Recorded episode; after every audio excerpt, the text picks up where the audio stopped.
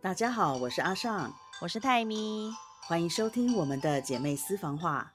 姐姐晚安，大家晚安，妹妹晚安，大家晚安。哎，你知道吗？我这两天真的是大病一场，我觉得好可怜哦。真的好可怜。对啊，我大概一年，因为我有回去搜寻赖的那个讯息记录，因为我自己并没有记录下来说我是什么时候曾经发生过这件事情。虽然妈都有叫我一定要记录下来，你应该也没有在记吧？嗯，不会啊。就是他如果说哪一哪时候有不舒服，全部都要写下来，你都会写下来吗？我会记在脑子里。你在那边？记在脑子里有什么？对啊，你不要在那边讲。我还想说，你怎么可能记下来？吓死我了！差点，差点让我成为了奇怪的女儿。反正呢，我就是去搜寻赖的讯息，因为我只要头痛，就势必会到处抱怨。就是有几个熟朋友，我就会说我头痛，我就去找出我哪时候头痛。反正就是大概一年可能就一次这样子。那还好啊。就是很多朋友就问我说，要不要去做检查？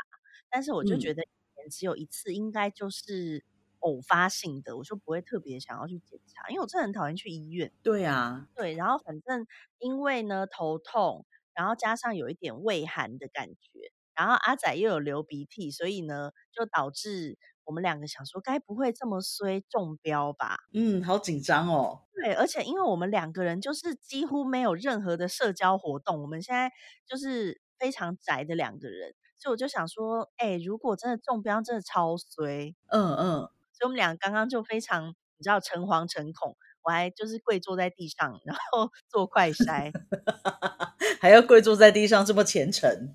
对，因为其实就是茶几很矮啦，就是必须要跪坐在地上。嗯嗯嗯。因为也不会用，我们两个完全没有做过快筛，读了半天，然后读完以后才开始做，然后两个人就面对面开始插鼻孔。哎，可是这个插鼻孔没有做 PCR 那么那么深呢，因为它有写要插一点五公分，但是一点五公分其实没有很深。嗯，对。但是做 PCR 的时候，我都觉得就是你知道插到脑门，对，很可怕。做完以后，刚刚就是我们两个都是一条线阴性，所以就又开始非常的自在，想着明天要去超市多买一点吃的。对啊，因为其实。韩国现在一天二十几万呢，所以我像我自己啦，我就不敢做什么。但是因为很多人觉得反正就是感冒，就觉得没有差。但是因为我觉得副作用这种东西，就是你也不知道到底你感染了会不会有那些副作用，所以我就是还是保持着最好是不要感染的心态。对，就是以我来讲啊，我们其实现在这边状况也是疫疫情比较严重，但是。当然，就是政府他已经觉得大家要跟病毒去共存，因为全世界它目前都是走向这个跟病毒共存的状态。对，那当然，我其实看到很多人会抱怨说，为什么台湾没有去学着跟病毒共存？嗯，那我我自己个人的看法，我是这样想的，就是其实这些国家在跟病毒共存的状态的，或者是前提是已经很多人已经牺牲了。没错，就是已经很多人他都已经一段了。对他们已经经历这一段了，可是其实台湾还没有，所以我会怕。嗯，那像我现在自己的状态，就是我会尽量在我许可的范围去防疫，然后可是会心情有比我当年在孟加拉的时候稍微比较轻松一点。就是呃，一个是说它的病毒的形态已经改变了，是因为我觉得一个病毒它如果要强烈的扩散，它的致呃那个叫什么死亡率就不能太高，因为它就没有这个叫什么宿主。是不是就是传播的那个媒介？那所以当一开始这个病毒很严重的时候，可是它并不是相对传播的那么的迅速的一个病毒。可是现在它就是已经转向说它的状况可能比较轻微，不会轻易的让它的传播者就是身故，可是它就可以一直把这个病毒无限的传出去。嗯，所以我我觉得 OK，就像你讲的，其实。呃，副作用当然这个东西我们不好说，可是我觉得现在因为这个病毒的形态有改变，那再加上我现在在一个医疗也是相对比较发达的国家，所以我觉得我的恐慌的程度其实是有下降的。然后再来就是，嗯，再来就是因为毕竟已经两年了吧，嗯，所以我觉得大部分的人他们的心情是他们可能没有办法不愿意再这样子过这么紧张的日子。可是当然就我个人的想法，我会觉得说，对啦，这个以病毒共存是很好，可是。也要考量每一个国家它的不同的状态。对，然后像这些以嗯与病毒共存的国家，基本上真的病毒就是已经都在你身边了。其实很多国家是你必须要跟它共存，不是说不见得是他的选择，他是对，因。为你你现在不共存，你的经济你没有办法恢复经济，你的国民要怎么生存？那因为他们已经经历过这么多，已经这么多人死亡，这么多人感染，然后大家已经过了这么一段之后，才能够来做共存这件事情。我觉得不是说我们要共存，要开放就 suddenly 开放。决定，yes，对我们来共存，这个是有我明天就要 open the door，不行，不呀，不这是这样困的。难。对，对，所以像他们，像韩国也是啊，他本来去年他年底说要共存，但是他第一次失败了，因为他一说共存，马上就暴增。可是那嗯时候并嗯，应该说是他们不管是在政策上或是人民的心理上，可能还没有准备好。反正一说共存之后，大家就咻就跑出去玩了，因为韩国人就是就是蛮爱玩的一个民族。那共存才说了不知道几个礼拜，两三个礼拜嘛，反正就再次关起来。对，那嗯现在就是已经变成了，其实有一点，你知道，一天二十几万就是一发不可收拾的意思。变成很难预防吧？对你根本就不知道谁感染了，然后呢，现在就变成了感染的人轻症的话，就是在家里休息一个礼拜，然后你去做 PCR，如果 OK 阴性，你就可以出门了。所以就是已经慢慢成演变成这样子。那有一些人，我听到的就是有一些人，他们为了不想要隔离一个礼拜，所以就算他们有症状，他们也不去做快筛，然后也不去做 PCR，因为你做了就变成你要隔离。有的人就干脆，不做。所以呢，其实你现在像今天好像二十四万吧，那你就想这些人数一定是比二十四万更高的。是啊，是，啊。现在泰国的政策也是，好像你如果那个 ATK 就是快筛是阳性的，那你可能去做了 PCR 确认，然后门诊就会给你药，叫你回家休养，也不用住院。那甚至就是之前我知道的朋友，他们如果有确诊了，然后休息了两个礼拜之后，或者是住院了几天之后，跟医生说我要再重新做 PCR 去检验，医生说不用，不用再做了。嗯，就是直对，接然后还就出去这样。是，然后其实就哎，我之前也应该也跟你讲过，就是有时候真的是大家别无选择。像我有确诊的朋友在印尼，他也是照样出门啊。我说你怎么可以出门？你确诊，因为那个是很前面的事情。他嗯说如果我不出门，难道要叫我的老婆跟小孩出门吗？嗯嗯嗯对，那万一他嗯，们也染上了怎么办？所以就发现，对耶，其实这些真的都是好像真的不是我想的那么简单。然后像呃，今年我在这边，就是我们不是没有过农历春节吗？对，可是我在应该是初一还是什么时候啊？我是视讯跟那个新加坡的好朋友吃吃年夜饭，因为呢，他就是突然在家里想说，哎，要去看他的姑姑跟伯伯。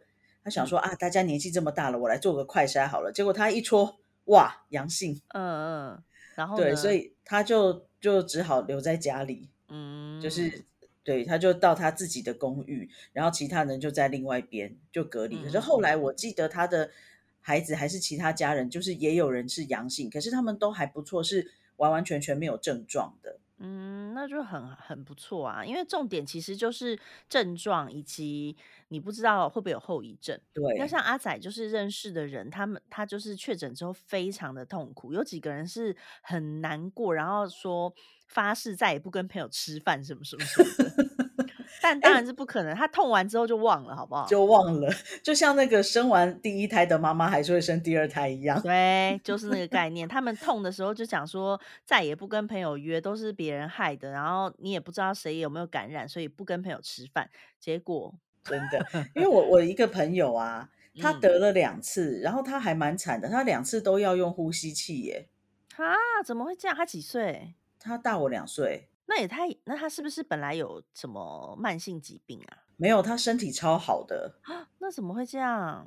我不晓得，但是他是跟我说，其实他没有什么后遗症，就是他痊愈之后，因为他会玩潜水、会游泳什么的，就都还是蛮正常的，憋气也没有嗯，比较短，他就觉得体力还是很好。可是两次都有用到呼吸器，我觉得也太扯了夸了。张。对啊，对啊，因为像我有一个韩国朋友，她是她男友去年中秋节确诊，嗯，然后他到现在都没有恢复嗅觉。我本来还跟他讲说，你这样很好，就是你不洗澡，你男友都不会发现。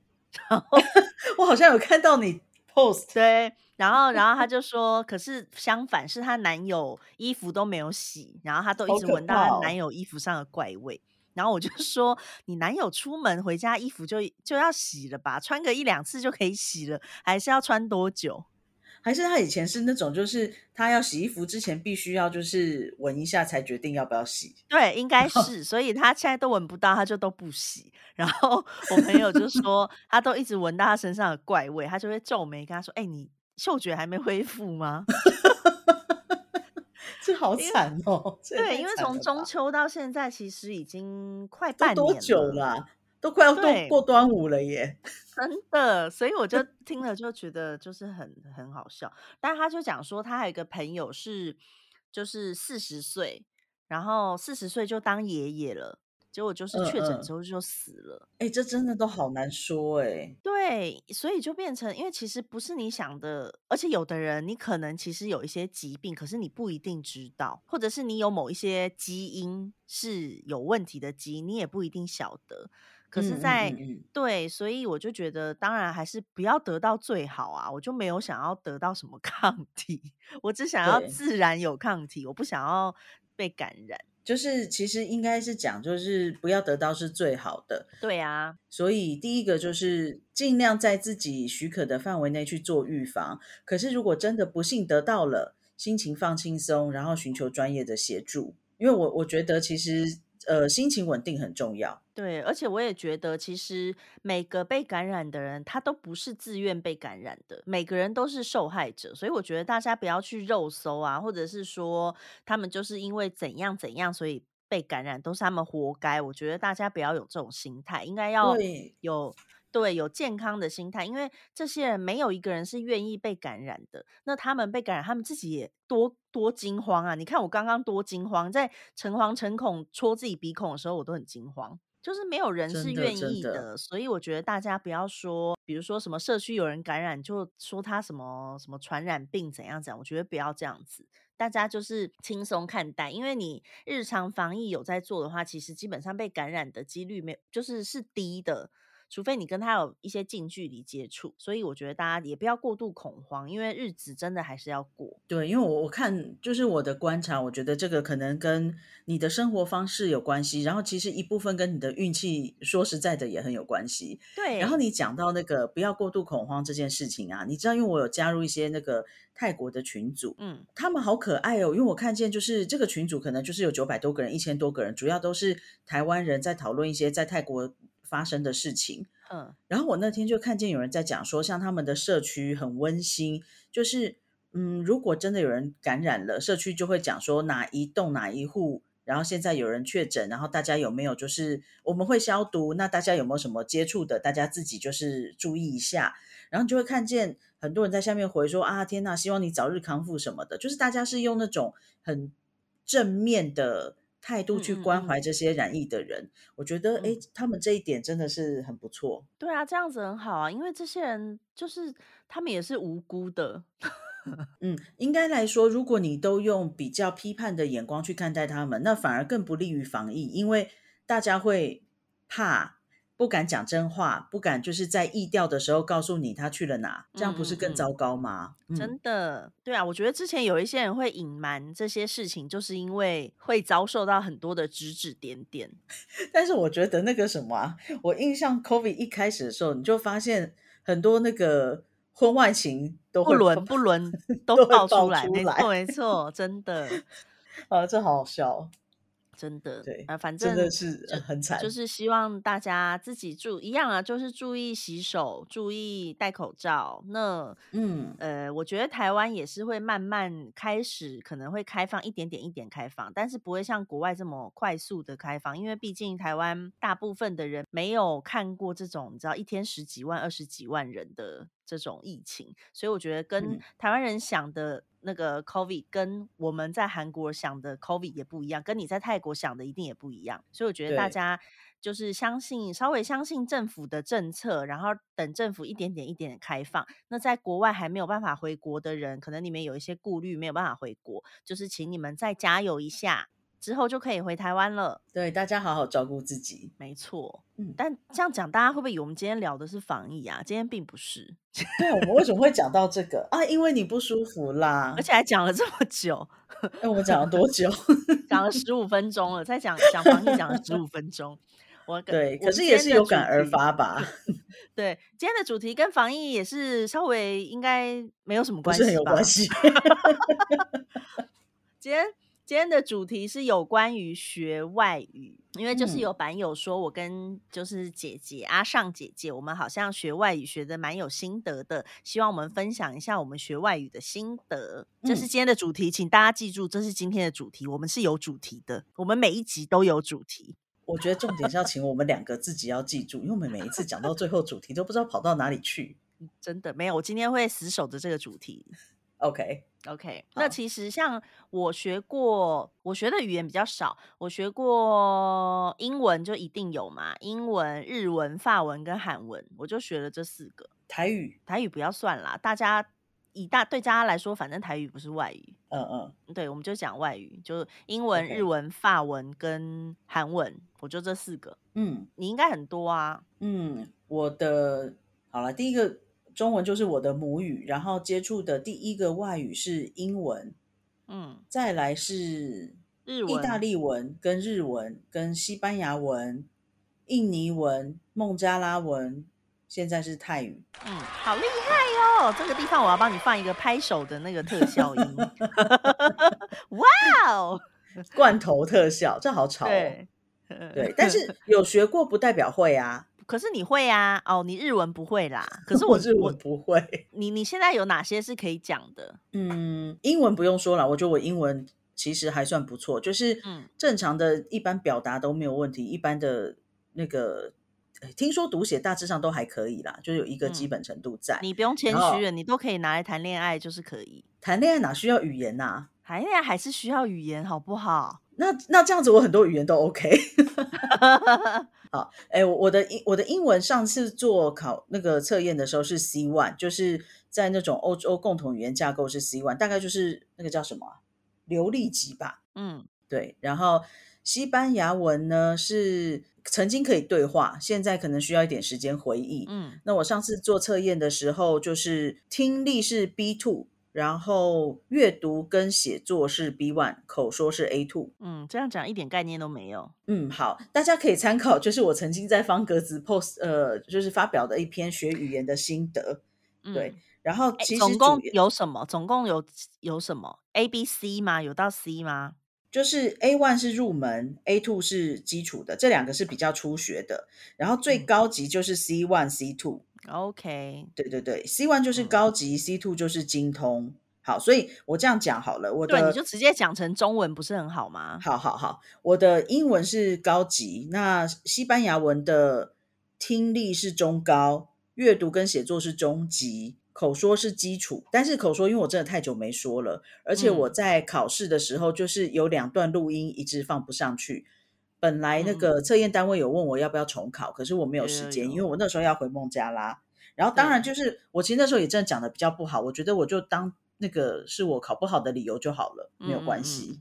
嗯，对，然后像如果我之前做一些什么意大利文什么文的测验，可能就差不多就是基础到中级之间吧。嗯基本上都还不错啊。就是你到当地，基本上可以问路，可以点餐。西班牙文没有问题，意大利文会需要时间回忆一下。然嗯后嗯印尼的印尼文我没有真的学过，我只是在那边住了三年。然后因为我的工作上并不需要我会讲印尼话，因为我是在国际学校当华语老师，所以我只会用到中文跟英文。但是买东西的跟指指路就是叫计程跟搭计程车，对对对我知道你很会坐计程车。对这个我都没有问题。所嗯以如呃，我记得二零一八年我回印尼去玩的时候，我还是可以跟他们讲印尼话的。对，但是就是很局限的主题。嗯，好，那孟加拉呢？孟加拉很奇妙，就是我去那里三个月之后，我就开始用孟加拉话面试员工了。嗯嗯，我我可以面试员工，然后可以听得懂，大致上知道同事们在说什么，然后如果他们就是偷偷讨论一些不想让我知道的事情，我大概知我也听得出来。所以你有没有想过，你可能上辈子真的是孟加拉人这件事情？我真的觉得有可能呢、因为像我在学学孟加拉文学的比其他语言还要快，而且我其实当时是并没有上课的，我只是后来去了加尔各答，然后那些所有的叔叔阿姨就说：“哎、你听起来就是有一个很严重的吉大港腔，哎，你是吉大港来的。”我才知嗯道原来我讲的一直都不是正统的孟加拉话，我讲的是吉大港当地专属的孟加拉话。方言，对对对，就是一个很奇怪的腔调，嗯，然后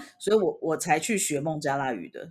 你看你在孟加拉就是又如鱼得水，说不定你就是去往前找一些孟加拉伟人之类，皮肤比较白的，比较长得比较比较胖的，有可能就是你，你可以你可以去找一下。然后可能就是也要需要留一些投胎的时间，所以你可能要找个五五六十年以前的人。哎呦，你好荒谬！反正我觉得在在那里是很，真的是很奇怪。我在孟家就有一种亲切感。然后前对呀、你几天我、看，我问我另外一个同事，他他在学泰文啊，他其实也没有什么学，嗯，但是他半年之后就就是来泰国半年，他就可以完全用泰文工作了。这么厉害，对，他说他觉得他对泰国也有那种很类似的亲切感。姐姐，那你明天去跟他讲我刚刚说的那一番话，你你跟他说一下，叫他去翻找一下。对，好的，好的。对对 哎，可是不是啊？万一我上辈子是个平凡人，我也是找不到的啊。对耶，没有啦。可是白白胖胖，感觉在孟加拉应该就是比较你知道高层。OK OK，对，好，对哦。然后我的日文呢、我不知道为什么日文很烂呢、因为我们以前大学的时候一定要学日文才能毕业，所以当时呢，我们同学就是大家集体讨论说，要先去旁听一个五十音老师的课，他一个嗯学期只教五十音，然后我这么松散呐、对，这么松散。然后我一听到说大家要去旁听，我就紧张了，因为我们要去加选，我怕选不到，嗯，所以我就直接先去加选他的课，我没有旁听。然后结果我是他，急哦，呃 哎、我是他那一次能收的最后一个学生呢、真的哦。那其他人都就是去旁听了，可是没办法加选，哦。那你有 你你现在是得意的笑，对不对？超得意，我加选到了，真的。哦好笑。嗯、干嘛干嘛听的？反正你都决定要学五十音就好了。哎、可是嗯我五十音真的很烂呢、我只记得起来百分之七十。那个时哦候、就是，嗯，我考试只考了七十分，哎、考试考了七十分，不代表你记得百分之七十。他只考了，不是他只考，他只考五十音哎，他真的只考五十音哎，我还只就是拿到七十分。哦，好吧。，对，但是老师很常夸奖我，他说我写日文写的非常漂亮。你就是写字写的很漂亮的人，但这一点不重要啊。对，我就想说，哎，你不知道我写什么都很漂亮。对啊，你出去跟人家聊天的时候，难道会没事掏出笔 来说我写给你看看？对啊，别闹了。对，还要用抄的，因为不会背。我我你高中的时候没有学日文吗？没有哎、你们那时候有选那个第二外语，我没有。对我们那时候有规定要选，所以我那时候选日文。但是其实高中学日文，我只记得我们学了一些日文歌，但是其他课本的东西我完全不记得，我甚至不记得到底有没有课本。反正反正就 是我都记得那时候还学了那个宇多田光的歌，嗯，就是你知道是谁吗？反正、就是、我知道，我知道，对，有学那个《魔女的条件》那部戏，像《魔女的条件》吗？是魔女的条件。对，学那部戏的主题曲，然后还有学一些有的没的歌。那我的日文是在大学学的，就大学嗯学才觉得有真的有学到。那时候其实是因为每个，等一下我们是不是要学两个外语啊？我有点忘记了，不然我为什么会学两个？但是没是兴道理要学趣吗两个吧？你那时候不是有兴兴趣吗？因为那时候我就是在法文跟德文两个想很久，日文是我有在学，对，然后我后来想说我要上法文还是德文，我就先去旁听了一堂德文，然后听了德文之后，我就觉得哦，这跟我就是一点都不搭，就是我不喜欢。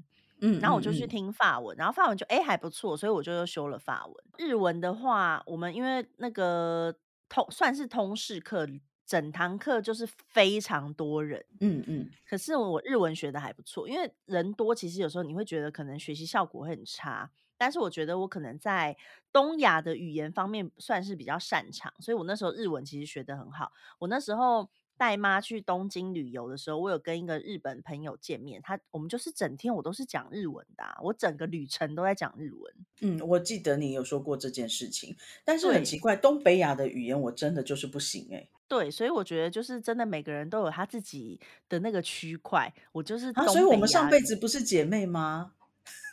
嗯，我们可能是妯娌吧，这样好不好？这么奇怪，反正那个日文的部分很 OK，但是法文，法文我就真的觉得，就是浪费姐姐的钱啊呐、姐你不要这么说，你听我讲。我那时候法，因为我的法文老师他不会讲英文，嗯，然后他当然也不会讲中文，他全部都是用法文。然后他英文就是。没有，因为他讲什么我根本就不知道在说什么，就是他在教文法好了，可是你根本就不知道他的那个文法是什么意思，他就开始在带你造句了。所以你就是等于完全不理解这个东西，你就跟着他造句，然后对着这个文法可能就是懵懵懂懂，然后再回家要自己再查，因为你根本就不知道他在说什么。像他有一次，呃，他那时候好像曾经来找我，然后问我要不要去她老公的公司工作。嗯，我记得是坐什么飞机的，在在在新竹还是哪里啊？反正就是一个法国公司。然后嗯他就问我要不要去那边上班，但是就是全部都要讲法文，我就想说不要闹了，因为 我根本就不可能啊，所以我就拒绝他，因为我真的嗯我真的没有办法，我就自己知道没有办法。可是我的法文嗯成绩很好，所以我觉得就是因为老师很好，但是其实我的学习，我觉得学习效果非常的不优。嗯，因为你其实，在上课的时候，我大部分的东西都不知道他在说什么，就是他讲就跟着讲，但是什么意思都不知道。所以我觉得这种学习法其实就是那种我必须要自己可能要先预习，然后加上认真的复习，那效果可能会很好。但是因为那时候其实根本就没有那些心思，你知道，大学嗯没有那么多复习预习的时间，都在玩。我都在读书，为什么你都在玩？你都在读书吗？我真的都在读书啊。哦，我也有读书啦。我的意思是，就是还是要有一些你知道娱乐活动。我我觉得我 真的蛮蛮多时间在读书，而且我毕业好像大学毕业是一百六十八个学分，就是我超修了很多学分，一六八还一四八。我根本不记得我有几个学分诶、我我再来去对，就是。因为我们本来就会比一般的大学多修二十个教育学分，然后我又比班上哦同学多修，就是我到大四都还有很多课，嗯，哦，我对，我就觉得这很好玩。我应该没有这么认真。嗯我比较认真在交友上面。嗯嗯嗯，嗯我的意大利文啊也是在大学学的。那那时候其实意大利文是音乐教育系开的课程，因为他嗯们要唱声乐。那当嗯时我就跟我们学校，就是跟我们的美劳教育系的系主任讲说，我很想要去学意大利文。嗯他就帮我跟对方巧了一下，让我去。然后我们嗯那时候，我们的意大利文老师啊，他人很好，他是去意大利留学回来的，本身他就是学音乐的。嗯然后我觉得跟他上课就特别特别好玩。然后可是，一开始我们老师他会觉得他教我们有点挫折，因为他已经太久没有讲中文了。他说他嗯一开始回来的时候，他只要讲中文，别人就会觉得他是不是有一些表达上的问题，因为他已经很不习惯讲中文了。夸张？有时候我会要想一下老师想要跟我们说什么，因为他也会想着就哦是要用中文来解释一些语法点给我们听。嗯可他那时候就是真的讲意大利文讲太久了，所以他嗯有时候就会有一点不知道，就是两个语言会打架。嗯嗯嗯，对啊，这个你应该也会体会到吧？因为我很常嗯嗯这样。我懂。嗯对，在国外越久就越容易。对，可是老师给的分数很甜，嗯，我嗯看他会给我们什么一百分啊、九十几分这样子。嗯对，老师然后很好。嗯，而且我跟我意大利文老师也都还有联络。哦，是哦。嗯，对啊，他就超好的。然后，呃，我觉得意大利文学起来其实比较复杂，因为它的动词变化跟单复数的变化都比西班牙文来的困难。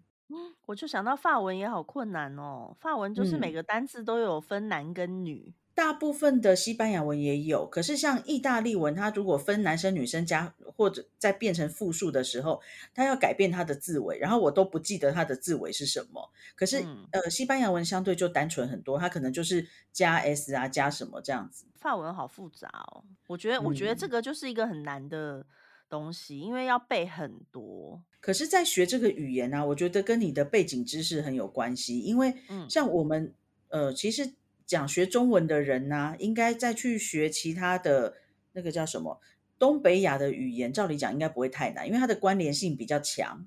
嗯然后像我上次就看见那个多语族群在讨论，他们就说，你们觉得意大利文跟西班牙文哪一个比较难？嗯，然后我就说我是呃母语是中文，所以我我自己觉得意大利文比较难。可是很多人就说，啊，如果你是本来就讲葡萄牙文的人，你会觉得意大利文比西班牙文简单嗯之类，的。嗯，嗯对，所以跟你的背景知识是有关系。对啊，对啊，然后像你刚刚提到，你在学法文的时候，老师是直接用法文解释。嗯呃，我我后来是去社区大学学西班牙文的，老师也是只跟我们讲西班牙文。然后那时候我非常的开心，就是我觉得太好了，就是你不用出国就可以得到这种语言学校的教学。嗯老师其实英文很好，因为他是阿根廷国立大学毕业的，嗯然后他中文也 OK，因为他是跟一个台湾女生结婚。对我们师母是台湾人，嗯然后可是老师就是从头到尾都装作他听不懂英文一样。嗯他只跟我们讲西班牙文，然后第一堂课就很多同学觉得很莫名其妙，可是我不知道为什么，我都知道他在说什么、欸。哎，老师还问我说：“你你是跟那个谁一样，是大学读西班牙文的吗？”我说：“不是，我是第一天来听这个。”对啊，那你为什么听得懂？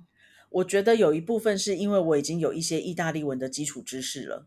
哦，对啊，那就是因为这样嗯啊，所以我那时候对于法文，因为我真的一个字都听不懂，然后他讲什么我都很莫名其妙，连在讲第几页都不知道，他就会直接跟你说翻到第几页，然后没有人知道他在讲第几页，因为哦，就都不晓得，所以就搞得上课很辛苦。嗯，这这种情况下，老师应该要带一些动作或者是什么，就是让你们先进入那个情境。没因为我觉得有但老师人虽然我是真的很好。对，因为因为像我们那个西班牙文老师，我觉得他其实他还会试着画图，他会用字卡，他就是死不跟你讲英文，可是他会用其他的方法去补足我们不懂西班牙文的这个 gap。哦，然后像没有没有，我们都没有。像我自己，因为我教中文的经验呐、就是我我的第一年，在我讲完都中文之后，我会试着用英文帮解学生解释一下语法点。嗯可是第二年的时候，我没有这么做。那当然，嗯我的、我的我带过的班成绩都蛮好的，可是我觉得我第二年的班的学生成绩更好，就是他嗯们的听力跟表达能力其实都比第一届来的好。嗯嗯嗯对，那主要就是因为我会带很多动作，我会加影片、加图片、嗯加示范，嗯然后甚至我们我们还会这样，就是一个班里面一定会有学生先听懂的，我就会叫那个学生用他的语言去讲给其他同学听。反正我要让学生习惯的就是老师只跟你讲中文，老师不跟你讲其他话。嗯嗯嗯嗯。对，就对啊，我觉得如果辅嗯助一些，比如说肢体动作，或者是一些图片，我觉得就会比较好懂。可是因为那时候，如果完全 zero 就都没有的话，会很吃力的。对他真的就是完全 zero，他也不会讲英文。我私下跟嗯他讲话也是沟通的哩哩啦啦，因为我根本就听不懂，然后只是大概知道他要叫我去她老公的公司上班什么的。然后那时候我就想说，怎么会叫一个就是法文这么烂的人去 你老公的公司上班？但因为我成绩，我成绩算是蛮好的，对。嗯但是我觉得，就是对我来说，可能中级的话，我当然是希望他全部都用就是法文。但是在初级的时候这么着急的话，就会觉得有点丧失对法文的兴趣。嗯，而且法文并并不是一个容易理解的语言，我觉得。对，然后像我在学韩文的时候，当然一开始老师会用中文，就是教一些字母，然后跟你讲注要怎么发音，就是会用中文教。但是后来他就是都用韩文的话，我就会觉得哦，这样很棒，因为就变嗯成我可以一直听韩文。对，我觉得哦第一个，如如果我先讲我自己的部分啊，就是我认为我们学每个语言，你会有不一样的目的。你学这个语言的目的是什么？像我觉得我学英文是因为当时是为了考试，就是不得不学。可是学了会一点之后，就发现，哎，其实英文真的是开阔了我很多世界。嗯让我可以接触到很多不同的声音，就是不会只限于呃在台湾的媒体要告诉我什么，嗯所以我自己后来对英文很有兴趣。那再加上就是我发现，哎，其实去哪里我都可以跟别人沟通，然后都听得懂别人在讲什么，那种感觉真的很好。所以，嗯呃，我我的目的就是让自己可以知道更多东西。那西班牙文是兴趣，然后呃，印尼是为了生存，孟加拉语就是兴趣加生存，然后现在泰文是为了工作，所以在不同的目的之下，你可能就会有不同的学习方法。嗯对，所以第一个你要知道自己的目的是什么，然嗯后再来你要达到的目标是什么。像如果是我在这里工作，我的目标可能就是我要会听说，但是我不一定要会读写，所以我的学习策略就会要着重在听跟说的部分。嗯对，第一个就是先你了解自己的目标，然后你的目的是什么，你要达到什么样的程度，然后再来再去想你自己要用什么样的方法去学学习。对我大概会比较简单讲就是这样。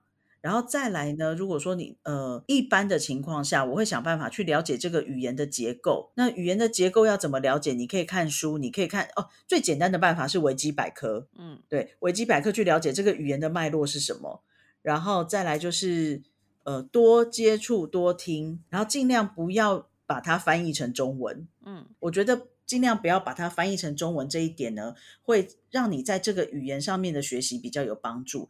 因为像以前呢，我每次问我们小梦们，我说：“诶，二加二等于多少？”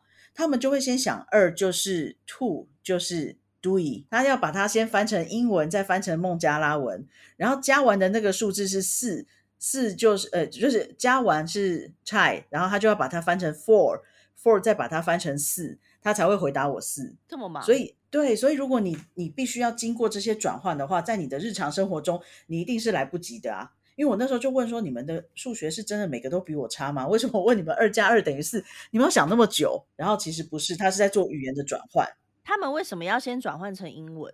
我也不懂，他其实可以不需要经过英文这一关啊，我也不懂，但是反正他们就是这么做了。好奇妙哦。对，那像我为什么我的台语其实讲的不太好，然后甚至是以前我我的同事知道我在当初进前公司的履历表上面写台语流利的时候，每个人都笑我，他们说你真是一个很有勇气的人，你怎么敢写自己台语流利？啊，你写流利，为什么？你为什么要做这种事？我也不知道，你真的有觉得自己讲的很好吗？我觉得现在就是他们。呃，百分之九十的沟通我是可以用台语的，没有问题。不是啊，那是现在啊。你在进去的时候，我在问你为什么会这么写。其实也可以，因为我可以用台语开家长会。哦，这些老师对你的容忍度还蛮高的，就是了。不是，是呃，像我们在印尼，很多学生家长他如果不会中文，不会英文，我的印尼话又不足以让我开家长会，我们就会讲福建话，然后是通的，是通的啊。然后家长就是家长也都听得懂我在表达什么，我也听得懂他们在说什么，所以其实我的台语是是可以的，只是会有一些真的比较深的字我不会，再就是我的腔调听起来不自然，OK，对，但是沟通是没问题的，这么神奇。好，嗯。你都这么说了，对啊，因为现在如果我跟别人讲说，哦，我讲台语讲的不好，可是很多人说其实听起来已经还蛮蛮好的，就是正常的沟通是是 OK 啦，只是听得出来有个怪腔调。嗯嗯嗯，对但我觉得其实语言可以沟通就好了，我没有追求一定要完美到什么程度。我觉得最重要就是可以讲。对啊，对啊，对啊，像我自己的话，我觉得对我来说啦，反正不管学哪个语言，就算是为了考试，反正最终我就是一定要会讲这个语言，因为嗯只、只会考试对我来说是没有意义的。那我也没有想说哪一个是为了考试。我相信现在大家学语言最重要的目的，应该就是要使用，不管你是要书写，还是要跟人家通话，还是怎么样，我觉得最重要的就是要真正的去使用它。所以我觉得，就是我不会追求说考试或者是变成什么发音一定要百分之百准确，对，但是我觉得很重要的就是要敢讲，要敢用跟敢讲。那像我自己嗯嗯嗯的话，我学韩文的时候，其实我真的是非常的认真，我没有学一个语言学的这么认真过。但我也不知道为什么会这么认真，因为当时就是除了就是喜欢 Super Junior 之外，但是在我学韩文的时候，其实我对他们的那个喜爱度已经降下来了。哦真的吗？对，但我那时候想说，就是因为我那时候的工作是十点上班，六点下班，然后我就觉得其实还蛮悠哉的，也不用加班。嗯，然后我那嗯时候就想说，来去学个韩文好了，就是韩剧，因为我很喜欢看韩剧嘛，然后就想说，那就去就是上上个韩文课。然后我那时候是我选补习班的条件就是要小班制，因为我嗯觉得就是你已经花钱了。就是去补习了，那我就是希望可以有一些口说的机会，因为像很多人有去那种大班教学的，他们最后就是不敢讲。那我觉得不敢讲就是浪费了，你就是必须要能够开口说出来。所以我那时候就是选小班制，我去上的那个好像最多说八个人还是几个人啊，反正真的还蛮嗯少的。然后我那时候就去上课，那因为我十点才上班嘛，所以我每天早上起床，我在家里吃早餐的时候，我都会读韩文。我读了，因为我补习补了一年，所以我就是每个礼拜一到礼拜五的早上，我大概都会读个三十分到四十分。我就是一边吃早餐一边读，我觉得这也是真的有读有差。比如说，我有买几本书，好像三本吧，我印象中就是那种博客来上面买的简体韩文书，嗯嗯，然后里面就是一本绘画、一本单字、一本文法，我就买了这三个。然后我就是我就叠在那个餐桌旁边的椅子上，然后每天就随便拿一本起来看，就不一定没有规定什么一定要看哪一本。我今天想读绘画，我就读绘画；我今天想读文法，我就读文法，我就随便读。然后每天就是读三十到四十分钟，一个礼拜补习就补一天。对，因为补习班只有上一天课，但是我一嗯年嗯之后，我就真的就都可以对话。然后那时候我那时候运气很好，因为我那时候在通化街的公司上班，对，然后刚好有一个韩国的厂商打电话到公司来，但是你知道韩国人的英文就是不行，对，所以我打来就是用英文在讲说他们是韩国人，然后要就是要买东西什么的，结果全公司就只有我一个人会韩文，然后嗯那通电话就转到了我这边，结果那个客户就变成了我的客户，然后我就拿到了很多的奖金。超棒的。对，因为其实我不是对，因为你其实不是负责业务这一端的，对，但是因为变成只有我可以处理，那你说那奖金不给我要给谁呢？真的。对我那时候就领了很多奖金，我超开心的，就觉得哇，学韩文让我就是连金钱运都来了，就很开心。而且那时候就还有机会到韩国出差，超棒的。我我觉得学语言就是这样。然后第一个，你刚刚讲到的那个每天的几十分钟，我嗯觉得啊，这个这个时间其实就是你看每天时间短短的，但累积起来很惊人。因为我们在景美女中的时候，高一是学校规定每天要听大家说英语，嗯。高二是空中英语教室，高三是常春藤美语，嗯。然后每呃反正每天都要听。嗯。隔天呢，小老师还会考试，考试的内容就是前一天的广播，所以不是只有读读那个那个叫什么杂志就可以了。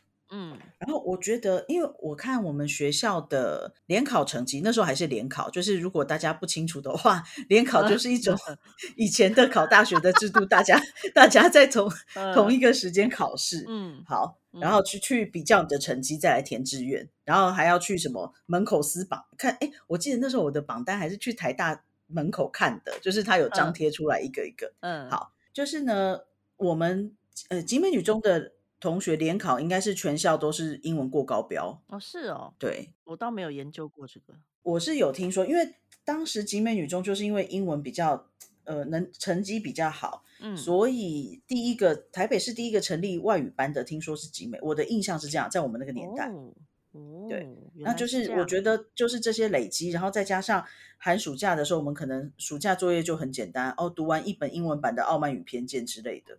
嗯嗯嗯嗯嗯，对，所以那时候真的是我，我觉得我们英文应该高中的时期算是还不错的时候时候。哦对，对，后确来大学就开始有比较弱，因为就没有再用。那现在嗯就还好，因为现在其实我的生活上还是会用到，所以就还有维持在一个程度。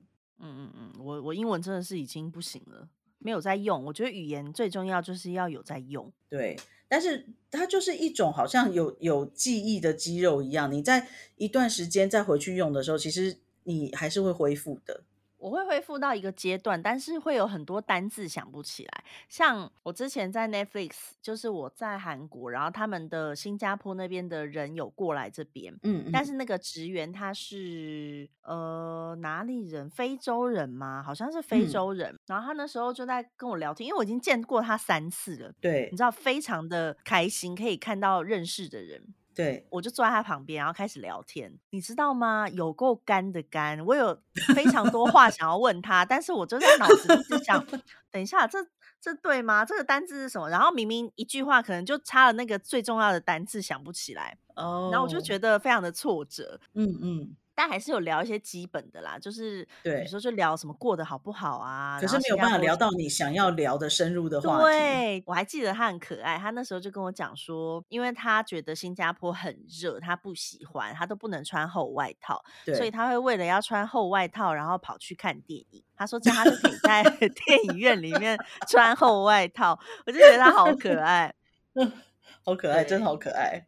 对，我就想到这个人，但是就是我那时候就想说，我下次再看到他，我一定要跟他讲英文。然后我就想说，我一定要回家好好练习英文，但是都没有练习。嗯，然后你你讲到的那个第二件事情啊，就是语言、呃拿到奖金这件事情，嗯，我觉得语言是就是你平常这样累积累积啊，等到有一天你要用到的时候，你真的是你都没有想到会突然用到。对，但是当你真的要用的时候再学是来不及的。是的，因为我我我记得那时候我不是去社区大学开始上课了吗？然后嗯我在之前在百货业服务，那我呃前公司的广播就是英文跟日文跟中文，呃后来嗯好像还有客客家话。那有一天呢，就是外交部有带官员到呃前公司逛街，逛一逛的时候，那个官员不见了。当时呢，他们好像又那个官员是不知道没有带手机，还是还是没有接电话，总之就完全找不到那个人。那外交部的人这样？不知道，外交部的人就到我们的服务台说他想要就是看有没有人可以帮忙播西班牙文，哦，然后我们那时候就是其实没有在播西班牙文，所以呃柜台的美眉就有跟他讲说，哎，对不起，我们现在没有播西班牙文，那可不可以播英文？可是官员说，哎，可是那个那个人家好像只会西班牙文，英文不太好，怕他没有意识到在叫他。嗯后来那个美眉就打上来问我的意见，嗯那其实就是我我那时候只上了一两堂课，嗯然后我就说我会我会讲，就是我我就下去播音室播。那当然在播之前，我其实有要联络我的当时的主管，可是那时候我主管在开会，我想不管了，反正我就先让外交部的人可以找到官员就好。嗯然后呢，总之我就进了播音室，就我的我讲的单字很简单，我就只讲了那个呃秘鲁国会呃国会议员，嗯，然后名字、服务台，谢谢。哦，一楼服务台，谢谢。我就只讲了这几个字，像什么，呃，你每次听到就是各位来宾您好什么什么，那个前面我都没有，我都没有讲，因为我不会，嗯嗯，你就只讲了重点。我就只讲 Congresita de Peru，然后讲他的名字，嗯呃，una información por favor，我就只讲了这样，嗯，但其他人听起来就是很强啊。不强，其实其实不强，就真正那几个字。然后嗯最强的是什么？我讲完的没多久，嗯那个国会议员就走到服务台了。嗯，然后对我他们就很开心，觉得哦好，所以他是真的听到了。他听到了，而且他听懂了，哦，真开心！那你们觉得很开心？我觉得很开心啊。然后后来就是我老板开完会就说：“哎，刚刚有听到一个好奇怪的广播。”我说：“那个是我。”对，然后。嗯但是我觉得，就是我们前公司，他们也对这个东西，他们觉得很正面。他们就说：“哎，其实大家平常真的是多学语言啊，我们就是很很多机会可以帮助客人。对，而且因为你知道语言这种东西，你真的不知道你什么时候会用到。真的不知道，它都是在一个突然的瞬间，你可能真的像我，就是突然必须接那一通烫手山芋的电话，因为公司没有人要接。真的对，一切就是这么的突然，然后我就这样子赚到了钱，这一切就是非哦常正面，你不觉得吗？我是好像都没有特别赚到钱，但是我都是很开心，因为像在孟加嗯拉也是遇到一次，那个是意大利的厂商来嗯帮公司装机器，可是他的英文也是有一点腔调，所以当时他们其实找了另外一个英文系的女生去跟他翻译，可是嗯中间翻译的过程就没有真的很顺利，因为那个意大利人的英文并没有非常好，嗯，所以后来他们就找上我。可是那时候我已经有也有十几年没有讲意大利文了。这么久，这么久，然后我就跟他讲说，哦，我其实现在已经没办法讲意大利文了，是但是我会讲西班牙文。他说，哎，也 OK，因为呃，其实大部分蛮多意大利人会一点西班牙文，嗯所以我们就是交杂着意大利文跟西班牙文讲，最后就是把事情处理完了，这样。嗯嗯嗯嗯，对，然后你就你没办法想象你在孟加拉会用到意大利文呢、真的。对啊，语言就是这样。对，那我我觉得大家就可以去分说，第一个，你的学习是因为兴趣还是什么？嗯然后还是是你觉得，哎，这个是一个很好的目标，你要好好学习它。嗯然后再来学习的方法就有很多种，我自己会觉得我比较适合的学习方法是用看的，嗯，就是我问了他们哪个字，我一定要看出来，我一定要拼写出来，我会比较好记。嗯可是你看，像阿仔，我觉得他好像就是想要用唱的。你看阿仔，虽然啊，他英文没有好，然后他也不会西班牙文，嗯可是你记不记得，他有时候会听到一些字，他就会一直把它重复讲出来，他根本不懂那个意思。可是因为他是个会唱歌的人，他是嗯很着重听力的，所以他就是用听的方式去学。他就是一个鬼鬼打墙，他是一个鬼打墙。这样说虽然很没有对对对礼貌，但是就是这样。对对，但没关系，反正是你的老公。如果是我说，就更没礼貌了。没关系，交给我，交给我处理。对对，交给你，交给你。对嗯，然后，哦但是我想到我那时候英文虽然不是很好，但是刚那时候就是我受邀去参加，那是什么地方？一个颁奖，就是美国的那个上议院的议员，你记得嗯吗？嗯嗯嗯他来韩国我记得，我国，记得，对，对，然后那时候就是有些人可能不知道，我来就是前情提要一下。那时候呢，美国的参议院议员，然后他到韩国来参加一个颁奖典礼，会后呢，我们就是被邀请一起去吃饭。结果呢，你知道一堆人就是都没有管他，他就自己在划手机，嗯，然后就他就坐在我的正后方，跟我背靠背，然后对，他就一直在划手机，然后我觉得他应该也很累，因为他来就是很短的行程，他应该也是时差的关系很累，他就是嗯在嗯椅子上瘫软在那边，然后看手机。其他人就是一开始就会跟他嗨，什么 I am 什么谁谁谁谁谁谁，就不会再跟他聊天。对，结果后来我就是我们这一桌就在讲说怎么怎么办，谁英文比较好的可以去跟他聊一下。然后我对自己英文当然也没有自信，又是一个你知道大人物，我也不好意思随便去跟人家用烂英文交谈。结果最后呢，就是推派出来还是有我，因为其他人的英文又更烂。嗯嗯嗯结果呢，我就去跟他聊天，结果他整个超 nice 哎、他就是嗯很认真的听我讲话，因为我讲比较慢，但是就是以其他人来说，他们觉得我的英文神好，他们一直在说：“天呐，嗯你英文这么好，你还说你英文很烂？”我就说：“没有啊，我刚刚讲的真的很烂呢、然后他们就说：“怎么会？”其实你以前英文比我好啊。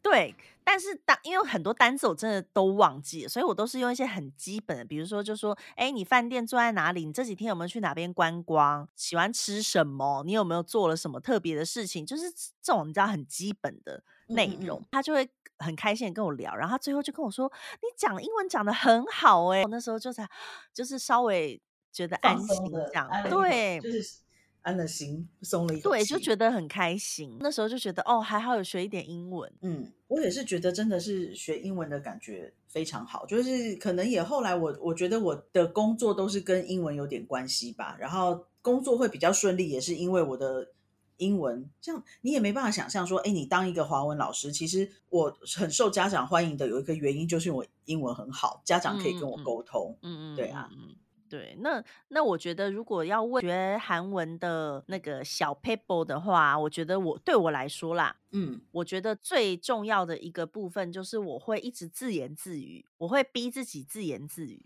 对，因为像我觉得，呃，书写啦，或者是阅读啦，这些其实你可以靠累积，你可以真的就是看看书，或者是上网看一些美剧啦，或者是看像我看韩文的话，我就是韩剧，然后韩国对综艺节目，听韩文歌，这些我觉得很好累积。可是口说你真的找不到地方累积，除非说你有一个语言交换，或者是你有个韩国朋友、韩国的异性朋友，你可以一直练习，不然其实真的很困难。所以我都是自己。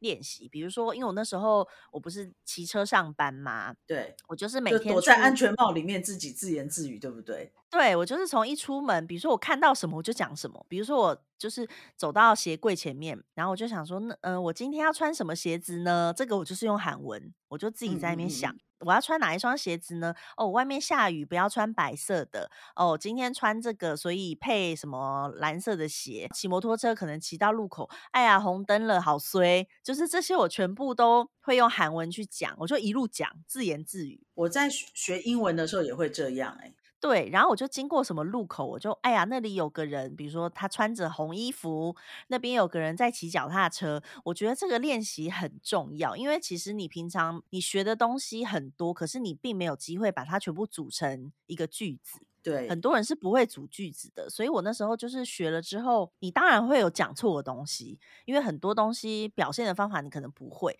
那像我当天我可能，哎，我今天明明看到有一个人，他呃，比如说一边骑脚踏车一边讲电话，但是我不知道一边一边怎么讲，那我就回家我就去查。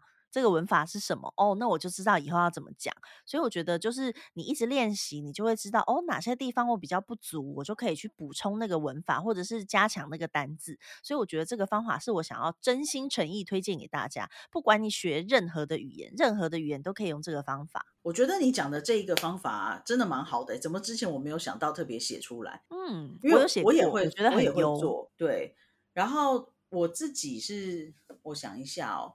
我我觉得我还有一个是什么？我曾经有一阵子会比较想要扩充自己单字量的时候，嗯，我可能看到哦脚踏车，脚踏车我就想一下哦，英文是 bicycle，然后那个西班牙文是 bicicleta，我就会去想说它在不同的语言是怎么说，嗯，对，然后或者是可能哦蝴蝶，蝴蝶就是 butterfly，就是 mariposa，然后就是哎印尼话好像是什么咕布咕布，我忘记了，反正就是一个很可爱的，太可爱了吧。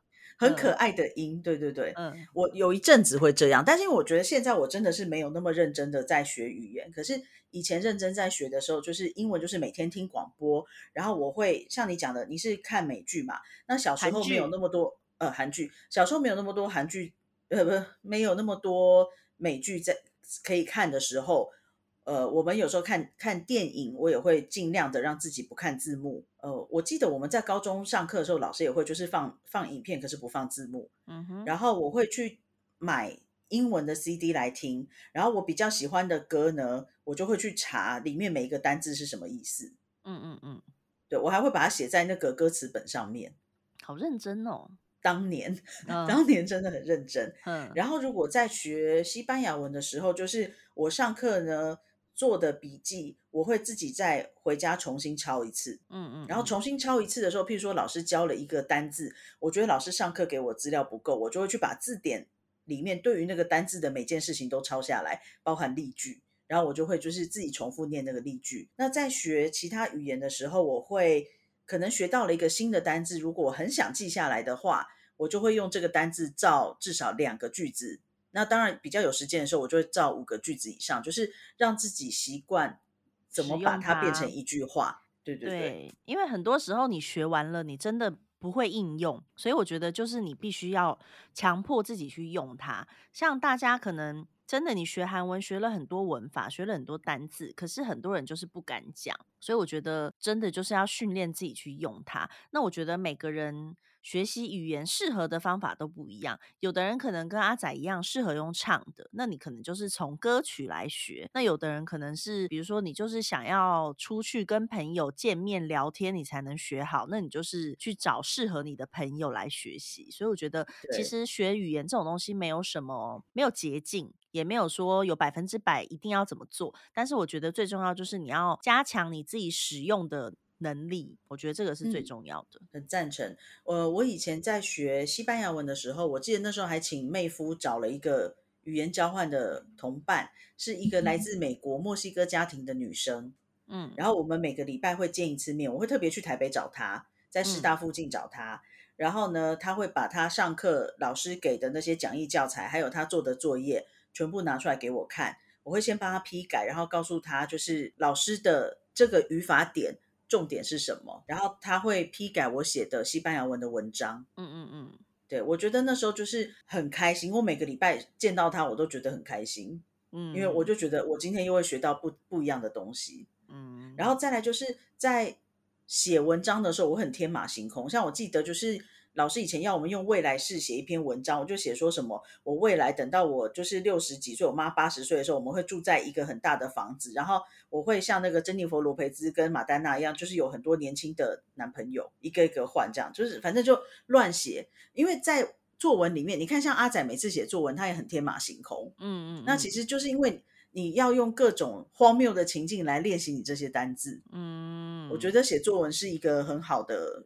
很好的方法，然后再来，其实我我觉得回到最初的一点啊，就是除了我们刚刚讲到的目的之外，第二个我认为很重要的重点是什么？就是要不要脸，嗯，不要有羞耻心。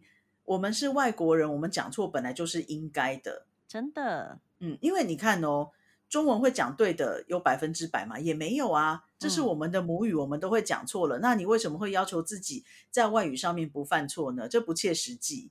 真的，真的，对，所以我自己就是我很习惯讲错，然后讲错就给大家笑啊。我觉得每次讲错大家笑的时候，其实大家都很开心，那也没什么不好。嗯嗯嗯，然后在被笑过之后，你就会记得了。因为我不是跟你说过，我之前在学西班牙文的时候，老师问我说：“你怎么不不吃晚餐？”我要回答他，因为我不饿。可是我就直接回答他，因为我没有男人。哦，有然后有有，嗯对，那这样我一辈子其实都不会忘记这两个字。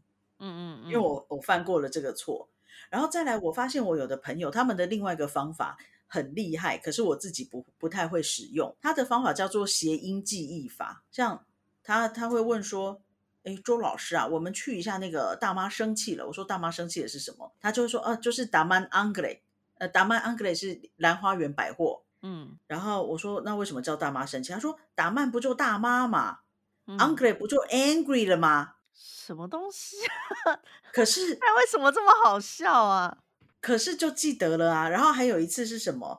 他就问我说：“你有没有那个立马拉肚子？”我说：“立马拉肚子，你要泻药吗？你你要什么？你怎么了嗯，？” 他说：“不是泻药，那个什么印尼话的五百块叫那个 limanatus。”我说：“这差很多哎、对啊，其可是实不像啊。可是他就记得了。然后或者是是重点是别人听不懂啊，这个也，这才但是问题吧？还好，然后嗯还有什么？那个黄呃国乐老师有一次还跟我说：“哎，周老师啊，那个三八九八三八九八。”我说：“三八九八是什么？”他是那个印尼话的再见，但是我有点忘记真正怎么发音了，因为我后来就只记得三八九八，我已经不嗯记得真正讲再见要怎么讲了。但是我嗯觉得，哎，他们这种也是一个方法。然后像那天我在跟那个呃我们的泰文老师，就是之前在上课的时候，因为我们是线上上课，所以有时候网络不好，连线也有差。我那天要跟他讲这个没啥用，就是四月，然后我们老师说啊，你说什么没啥用？嗯然后我就觉得好，那四月我就记住了，四月就是没啥用，没啥用。嗯嗯嗯嗯，对，就是谐音记忆法，有时候哎，其实还蛮意外的，是有点帮助的。可是后遗症就是可能会听不懂，所以你只能就是把它当成是一个记忆的方法，可是你你不能真的用这个你的你的谐音去念。嗯嗯嗯，对对，所以就是其实很多方法，我觉得就是每个人要看适合你自己的方法。那对我来讲，其实就是第一个就是排除羞耻心。那反正我觉得我本来就也没有啊，所以没有差。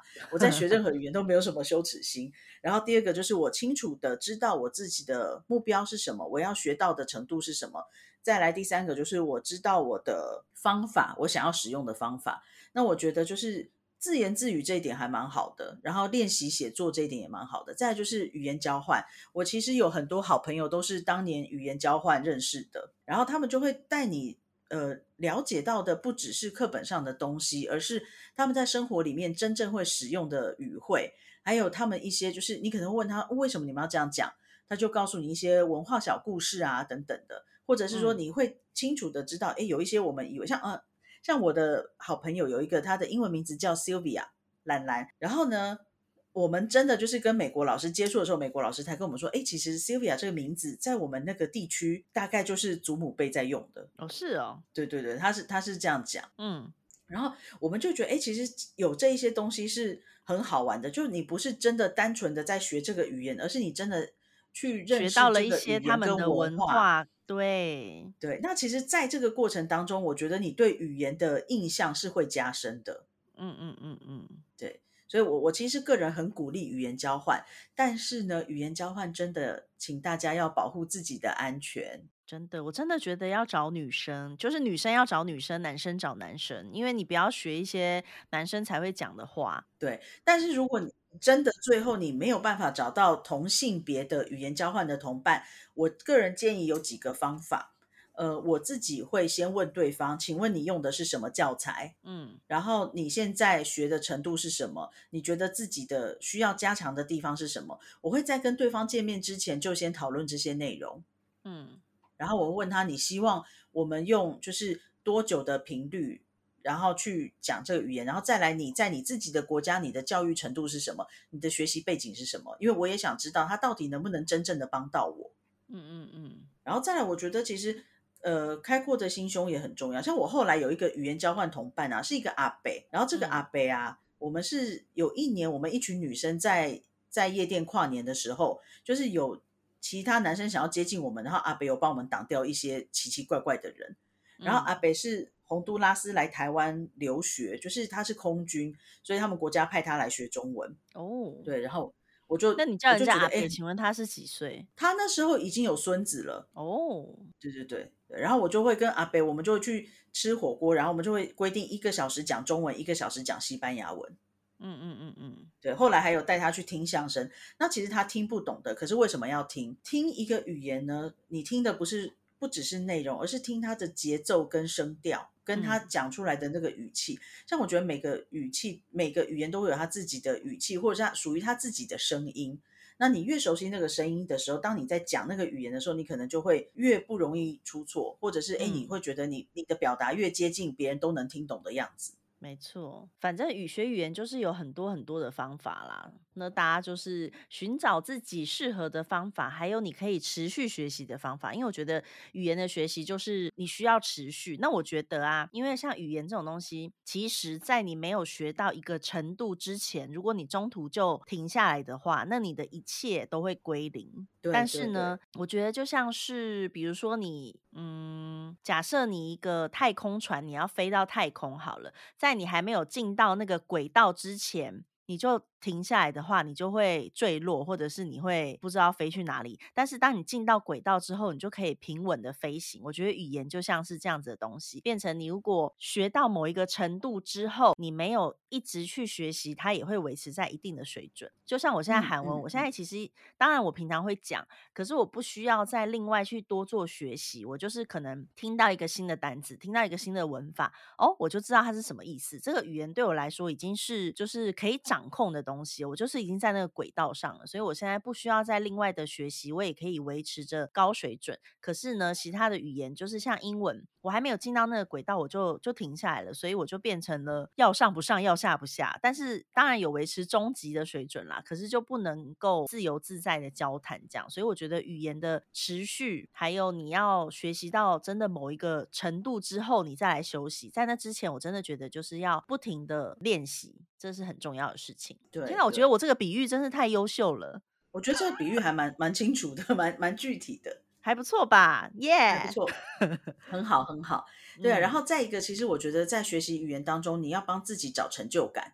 嗯，没错没错像我，我现在虽然泰文当然还是很很差，但是我我有时候就是听见，像我上次搭计程车，司机说：“哎，你泰文讲的不错啊，你来几年了？”嗯，然后那时候我才来三个月还四个月，我说我才来三四个月，他说怎么可能？嗯我就觉得嗯爽，虽然他搞不好也是讲客套话，可是我就会把这个喜悦拿来强化我自己的那种喜悦，然后让自己就是觉得很开心哦，我有进步这样子。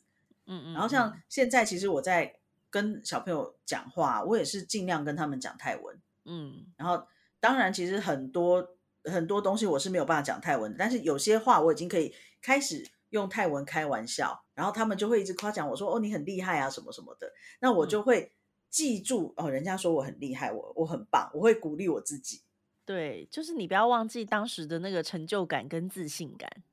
对对对，然后当你越来越有自信，其实你就会越讲越好。因为我觉得我一开始对英文其实也不见得有那么强大的兴趣，可是到后来我发现，就是大家一说我讲的很好的时候，我好像就越讲越好，越讲越好。然后到现在，就是很多外国人会说，他们可以跟我就是进行很深度的、很有内容的交谈，他们觉得很棒。